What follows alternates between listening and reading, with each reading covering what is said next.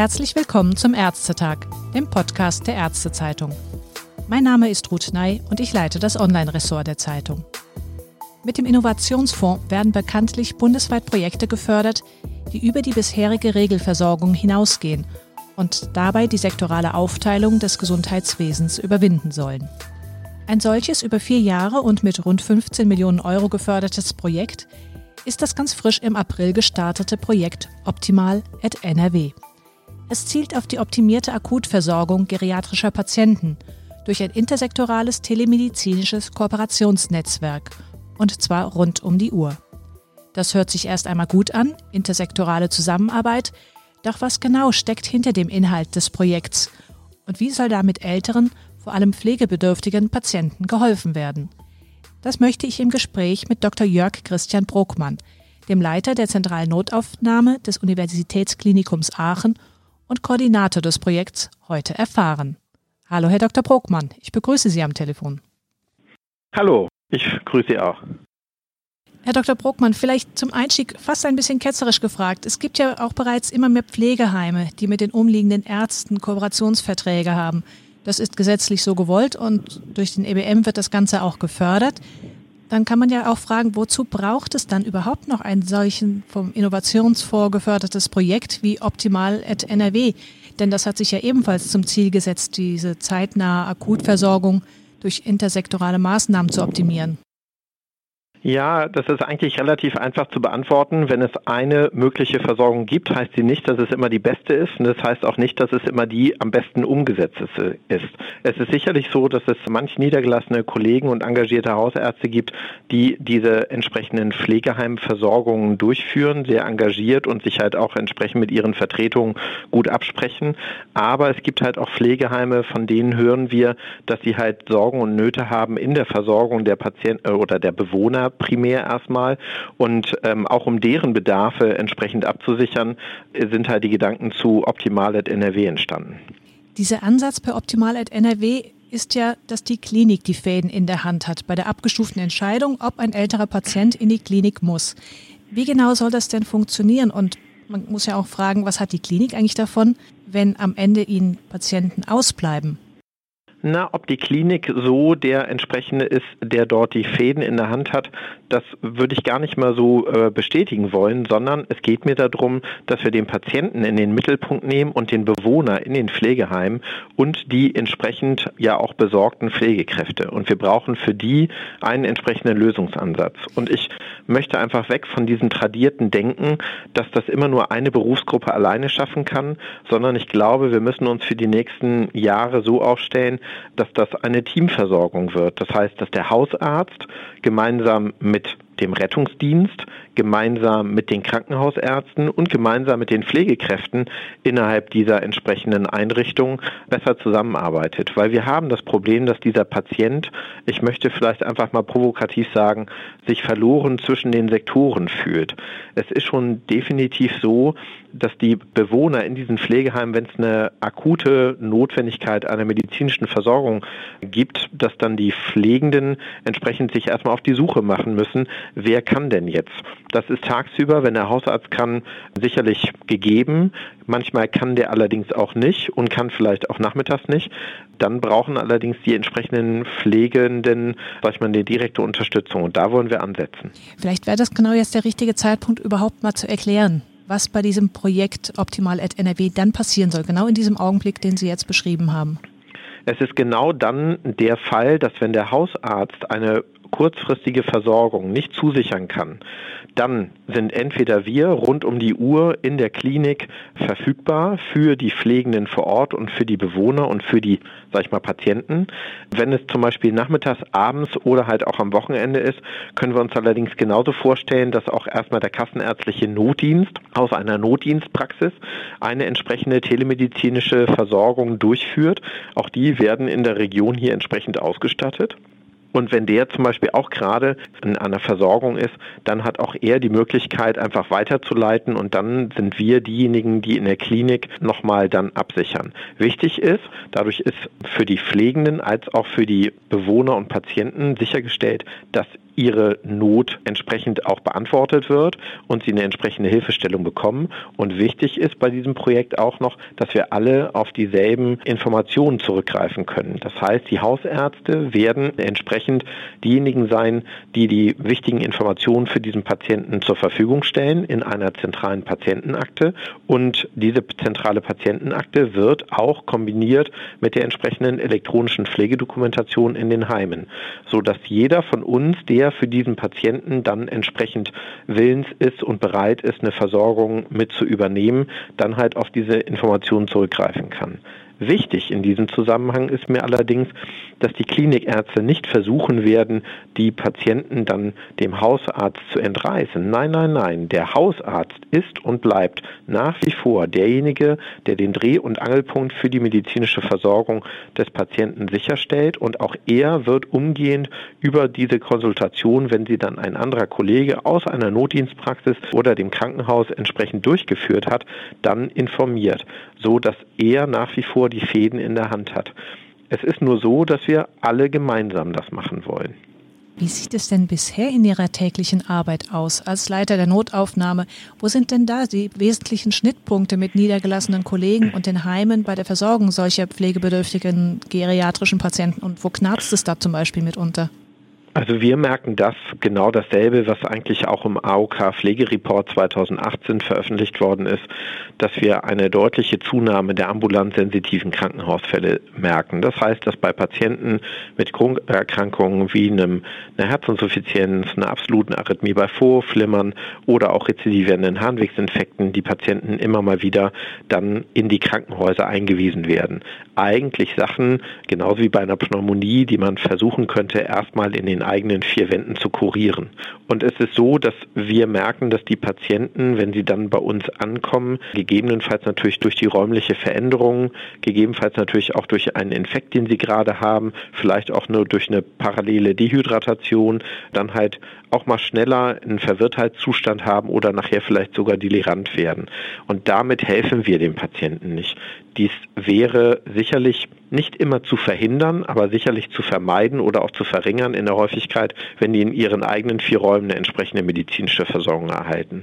Wir müssen natürlich immer aufpassen, dass das im Sinne der Patienten passiert. Und das möchte ich eigentlich auch immer wieder in diesem Projekt wirklich betonen, dass der Patient in den Mittelpunkt gehört und wir uns drumherum besser zu organisieren haben, weil im Moment hat man mehr das Gefühl, dass das System sich nach den Sektoren richtet und nicht nach dem Patienten.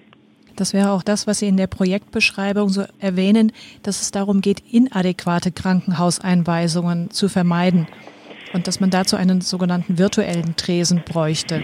Wie kann man denn das überhaupt sagen, inadäquate Krankenhauseinweisung? Sie haben jetzt schon mal ein Beispiel genannt. Wie leicht oder schwer ist es denn in der Praxis zu sagen, okay, jetzt muss ein Patient wirklich ins Krankenhaus und wann nicht? Also wer soll das dann letztendlich wirklich sauber entscheiden können? Also derjenige, der es entscheidet, sind halt im Projekt die beschriebenen Player, entweder der Hausarzt, der kassenärztliche Notdienst oder das Team in der Notaufnahme in der Uniklinik. Aber es ist so, da kann ich leider die Ergebnisse jetzt des Forschungsprojektes noch nicht vorwegnehmen. Wir werden das natürlich evaluieren müssen. Wie häufig findet es denn statt, dass wir diese potenzielle Krankenhauseinweisung, ich sage jetzt mal, vermeiden und ähm, der Patient zum Beispiel mit einer Antibiose im Pflegeheim bleiben kann. Oder dass wir, und da kommt noch ein weiteres Kompartiment des Forschungsprojektes mit rein, wir werden auch halt entsprechend entlastende Versorgungsassistentinnen, also ausgebildete Pflegekräfte oder MFAs von uns uns aus in die teilnehmenden Pflegeheime entsenden zur Durchführung von delegativen Maßnahmen, also ärztlichen Maßnahmen, die man per Delegation anordnen kann, falls sie gegebenenfalls durch die Qualifikation der Pflegekraft in dem Heim gerade nicht ausgeführt werden können. Wir müssen es ja auch nicht verhehlen, dass wir immer mal wieder auch unterschiedliche Qualifikationsmerkmale in den Pflegeheimen haben und wir sichern es halt so, dass wir durch eine entsprechend qualifizierte Pflegekraft, die von uns aus mobil äh, mit entsprechendem Equipment ausgestattet wird, halt auch in die Heime fährt, um den zum Beispiel rausgerutschten Dauerkatheter vor Ort zu ersetzen und halt nicht, dass der Patient mit einem Krankenwagen in das nächstgelegene Krankenhaus kommt und dort einen Dauerkatheter erhält, sondern nein, der Patient bleibt bei sich und die Pflegekraft fährt von uns aus dorthin. Also das sind dann auch durchaus Fälle, die Ihnen schon öfter mal vorgekommen sind, dass wegen solcher Kleinigkeiten in Anführungszeichen dann wirklich der Krankenwagen gerufen wurde und der Patient eigentlich gar nicht ins Krankenhaus gemusst hätte.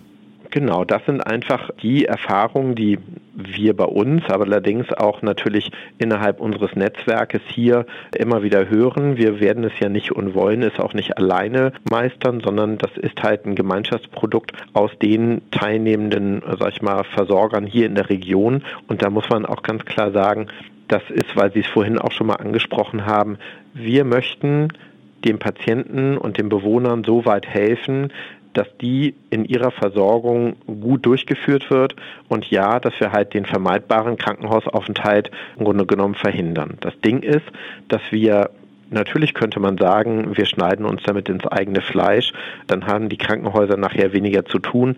Naja, das ist es ja nicht. Die Krankenhäuser sind mittlerweile ja auch in ihrer Dichte abnehmend. Wir haben etwas weniger Krankenhäuser, schon wiederum als vor ein paar Jahren. Und wir merken natürlich, dass die Belegungszahlen auch nach wie vor hoch sind. Dennoch ist es auch so, dass es in manchen Krankenhäusern auch wiederum Mängel gibt, an die Menge an Personal zu kommen, die man benötigt. Und es geht einfach darum, dass wir andere Versorgungsmöglichkeiten brauchen, um eine patientennahe Versorgung durchzuführen in Deutschland, weil das System, so wie wir es in den letzten zwei, drei Jahrzehnten durchgeführt haben, da müssen wir schon mal versuchen, neue Wege zu gehen. Sie setzen bei dem Projekt auch viel auf digitale Elemente, unter anderem eine digitale Behandlungsdokumentation. Und das setzt aber natürlich auch passende Strukturen voraus, auch in Pflegeeinrichtungen. Und das ist zumindest in der Anfangszeit natürlich auch vielleicht ein bisschen personalintensiver. Haben Sie denn den Eindruck, dass die Pflegeeinrichtungen in der Breite schon so weit sind, mit solchen digitalen Behandlungsdokumentationen umzugehen? Und reicht überhaupt die Personaldecke aus für diesen zumindest anfangs zusätzlichen Aufwand? Der zusätzliche Aufwand, den Sie ansprechen, der ist nicht unberechtigt und auch das haben wir entsprechend innerhalb des Projektes berücksichtigt. Das heißt, jedes teilnehmende Pflegeheim wird erstmal auch mit einer entsprechenden, sag ich mal, Stellenanteil für diesen zusätzlichen Aufwand kompensiert. Des Weiteren ist es so, dass wir die Pflegeheime so wahrgenommen haben, dass viele Pflegeheime in den letzten Jahren elektronische Dokumentationssysteme eingeführt haben das eine oder andere Heim vielleicht auch noch nicht. Aber auch das ist ja im Grunde genommen Sinn der Evaluierung, dass wir diese entsprechend, ja, diese Möglichkeiten, die sich dort ergeben, dann natürlich einfach auch herausfinden. Es ist sicherlich so notwendig, dass wir ähm, das Personal vor Ort schulen müssen in der Anwendung dieser telemedizinischen Zusatzausstattung. Das darf man auch nicht unterschätzen. Das sind jetzt keine Tage, die die benötigen, um da drin ausgestattet oder ausgebildet zu werden, sondern da geht es wirklich nur um Stunden. Und dann geht es nachher um die Häufigkeit der Anwendung, nämlich je häufiger man ja bestimmte Sachen macht, desto eher verliert man halt auch natürlich die Maleschen vor so einem System und man freut sich nachher eher, es anzuwenden. Ähnliche Erfahrungen mussten wir ja einfach in den letzten Jahren auch machen bei Implementierung von anderen telemedizinischen Systemen in der Intensivmedizin, in der Notfall Notfallmedizin. Und ähm, da verfügen wir bei uns im Telemedizinzentrum über entsprechende Erfahrung. Deshalb sind wir für dieses Change Management eigentlich sehr gut aufgestellt. Ein anderer Aspekt bei der telemedizinischen Akutversorgung, gerade in den ländlichen Regionen, die Sie mit anstreben, setzt ja auch, auch, voraus, dass es eine stabile Internetverbindung gibt. Das heißt also auch in den hintersten Ecken des Bergischen Landes, um in Nordrhein-Westfalen zu bleiben. Wie optimistisch sind Sie, dass das gelingt? Das ist eigentlich relativ einfach. Wie ich eben schon mal gesagt habe, haben wir viele Erfahrungen in der Teleintensivmedizin als auch in der Telenotfallmedizin durch den Telenotarzt bei uns in der Region. Und entsprechend haben wir natürlich auch Kenntnisse, wie man genau diese Probleme angeht und versuchen kann zu kompensieren. Man kann jetzt auch nicht sagen, dass alle Probleme immer sofort gelöst sind, aber es ist so, dass es sowohl natürlich entweder Heime gibt, die über ein gutes, verfügbares WLAN verfügen. Da werden wir dann weniger Probleme haben. Aber ja, wir werden gegebenenfalls auch Heime haben, die gar kein WLAN haben und wo wir diese entsprechende Kommunikation über Mobilfunk sicherstellen müssen. Auch das ist möglich und auch das kann man machen. Dennoch gibt es nach wie vor auch immer noch Ecken. Jeder von uns weiß es, dass auch Mobilfunk in Deutschland nicht flächendeckend gut ausgebaut ist. Auch hier werden wir wahrscheinlich in zwei, drei Heimen Probleme haben. Aber auch das ist Ziel, dann zu gucken, wie können wir so etwas kompensieren, welche Möglichkeiten gibt es dann in anderer Form miteinander zu kommunizieren und dort eine, eine Lösung herbeizuführen. Auch das wird Bestandteil des Projektes sein. Aber es wird so sein, dass wir entweder per LAN, WLAN oder halt Mobilfunk diese entsprechende Kommunikation sicherstellen werden. Vielleicht wagen wir auch noch mal abschließend einen Blick in die Zukunft. Das Projekt Optimal NRW ist ja ganz frisch im April gestartet, läuft dann erst mal vier Jahre. Nächste Woche soll es auch ein offizielles Kick-off-Meeting dazu geben. Jetzt wird aber aktuell diskutiert, wie genau solche Innovationsfondsprojekte am Ende dann aus dieser Projektphase in die Regelversorgung überführt werden können. Und da befürchten manche der Projektorganisatoren, dass man mit Hilfe des Fonds aufgebaute Strukturen in der Phase der Evaluation, die Sie auch angesprochen haben, und bis dann eine GBA-Entscheidung tatsächlich erfolgt, dann wieder auch zusammenbrechen könnte, also bevor die Überführung in die Regelversorgung möglich ist. Sind denn die jetzt im Versorgungsverbesserungsgesetz geplanten Möglichkeiten einer vorübergehenden Überführung in Selektivverträge Ihrer Ansicht nach sinnvoll oder greifen die zu kurz? Denn das ist ja oft das eigentliche Problem solcher Projekte. Sie sprechen da einen, einen, absolut wunden Punkt an und das ist sicherlich etwas, den man adressieren muss an die entsprechenden Vertreter. Nur ist es nicht immer mein, mein Stil zu sagen, das muss jetzt die Politik lösen. Nein, das müssen wir gemeinsam lösen. Aber wir müssen der Politik halt auch entsprechende, sag ich mal, ja, Möglichkeiten geben. Wir sind bereits jetzt, dadurch, dass die Krankenkassen mit im Projekt integriert sind, von Anfang an, sowohl in der Projektentstehung, äh, den Gedanken, die ich immer hatte, schon dabei waren, als auch jetzt, wenn wir die entsprechenden Vertrags vertraglichen Regelungen bereits schon mal ansprechen, dass die von Anfang an dabei sind. Wir müssen eigentlich jetzt bereits eigentlich vor Beginn der eigentlichen Evaluierung jetzt schon genau an den von ihm angesprochenen Punkt denken, nämlich wie können wir das nachher fortführen. Wir werden sicherlich vielleicht nicht unbedingt in der endlichen Form, so wie wir jetzt gerade starten, nachher in die Regelversorgung gehen. Da werden wir immer realistisch sein müssen, dass man das eine oder andere vielleicht anpassen muss. Aber wir müssen jetzt schon den Grundstein dafür bauen, dass wir in drei Jahren wirklich auch in einer bestimmten Form ausrollen. Und diese Gespräche führen wir bereits jetzt schon seit drei Monaten. Ein spannendes Projekt. Und die Zahl der Patienten, die davon profitieren werden, die dürfte auch zunehmend wachsen, denn es gibt immer mehr Menschen über 65 Jahre, die pflegebedürftig sind. Also ich drücke Ihnen die Daumen mit dem Projekt und ganz herzlichen Dank für das Gespräch, Dr. Bruckmann. Ja, wir haben zu danken. Vielen Dank.